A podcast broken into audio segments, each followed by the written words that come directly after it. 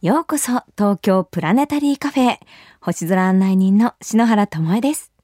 ここからの時間は空がある私篠原が星を楽しむキラキラなパーティースターパーティーにあなたをご招待します。さあ、空ガール、そして空デザイナーとしても頑張っている篠原なんですが、先日またとっても嬉しいことがあったんです。実は文化庁や経済産業省、京都府などが講演している第20回全国着物デザインコンクールというものがあるんですね。これは自分の着たい着物をデザインするコンテストなんですけれども、こちらの一般部門にですね、篠原自分のデザイン力を試そうと思って手書きイラストで応募してみたんです。そうしましたらなんと京都府知事賞をいただいちゃったんです。ありがとうございます。しかもね、この作品が5300点余りの中から選ばれたんですよ。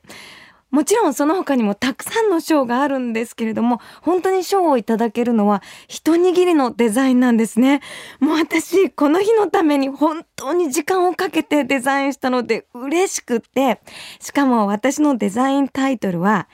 地球唐草というオリジナルの唐草模様を作ったんですね。手すきの和紙をちぎって本当に丁寧に手作りで作ったイラストだったので嬉しくって、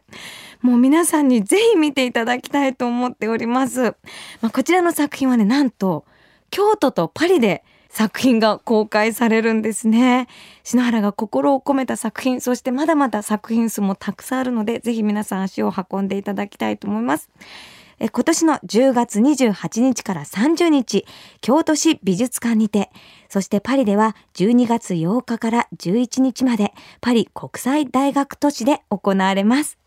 篠原の渾身の地球唐草、ぜひ皆さんご覧になってくださいね。いつか自分のデザインした着物と、オリンピックの衣装をデザインするのが目標です。応援してください。さて、この後は先週に引き続き、キンキキッズの堂本光一さんのご登場です。空ボーイな光一くんにしながら、今日はちょっとしたサプライズをご用意しちゃいましたよ。ドキドキのスターパーティー、どうぞお楽しみに。1610年、ガリレオ・ガリレイ先生は、手作りの望遠鏡で木星の衛星を見つけた。その4つの衛星はまとめて、ガリレオ衛星と呼ばれている。400年前の望遠鏡でガリレオ先生が見つけた星は双眼鏡を使えば簡単に見えてしまう。それは木星のそばで広がったり集まったりする4つの光だ。夕べ双眼鏡でガリレオ衛星を見たよって誰かに言ったらびっくりしてくれるかな。星空を眺めよう。双眼鏡のビクセン。篠原智恵がお届けしています。東京プラネタリーカフェ、ポッドキャストスペシャルバージョン。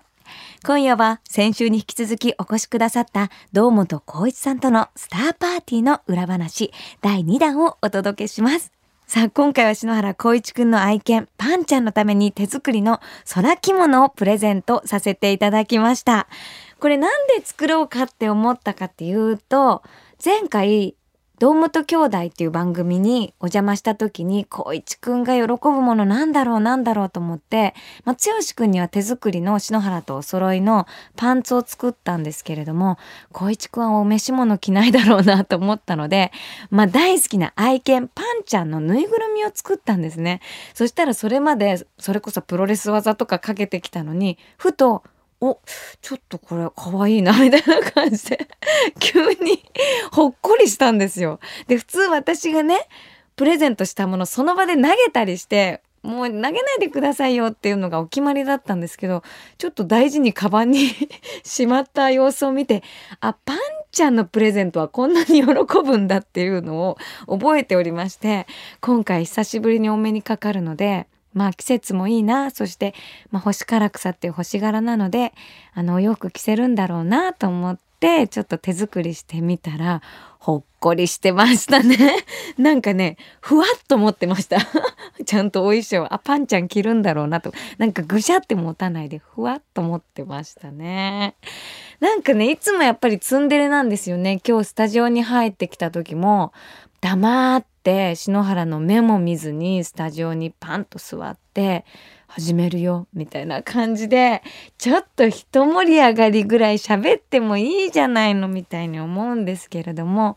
やっぱりでも収録になるといろんなね近畿のエピソードとか星のエピソードも話してくれますし思い出トークもしてくれたりそういうなんか篠原に冷たくするのがいい意味での愛情なのかなって私は捉えているんですけれどもね。そしてキンキキッズさんの N アルバム素晴らしいですよね。私はシングルでリリースされているバラと太陽っていう曲も大好きで、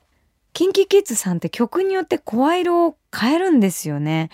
色っぽく歌うキンキもいれば、すごく元気にシャリシャリっとした声で歌うというか、まるで曲に合わせて衣装を変えるみたいに声色を変えるアーティストだなって思っています。だから曲ももちろんなんだけれど、キンキキッズさんの声の変化もすごく楽しめるアルバムになっているんじゃないかなと思っています。意外に星の曲も多いんですよね。今回もあの番組の方でも星の曲お届けしてくださいましたけれども、まあ、小一くんも遊びに来てくれて、つよしくんも来てくれたのでね、次回はキンキキッズのお二人で番組に遊びに来てくれたら嬉しいなと思いますけど、なんかぐちゃぐちゃになりそうだなっていう心配も あるんですけれども、また3人で集まって何か楽しいトークとか、まあ、番組でも何でもいいんですけれど、音楽の話したいなって思っています。まあ、今回はね、プレゼントを渡せたので、篠原的には大満足です。小市くんまた遊びに来ていただきたいと思います。さあ、2週にわたり昔の思い出に星のお話、歌のお話、たくさんお話ししてくれた小市くん、プレミアムなスターパーティーになりました。どうもと小市くん、そして聞いてくださった皆様、どうもありがとうございました。それでは、篠原からこの時期のスターパーティーを盛り上げるおすすめの星、スターレシピをご紹介しましょう。夜9時頃、東の空高くに秋を告げる大きな四辺形が昇っています。夜空をかける天馬、ペガススの胴体を形作る秋の四辺形です。大きな四角を作る4つの二等星はあまり目立つ星ではないのですが、周りに明るい星が少ないので意外と簡単に見つけられますよ。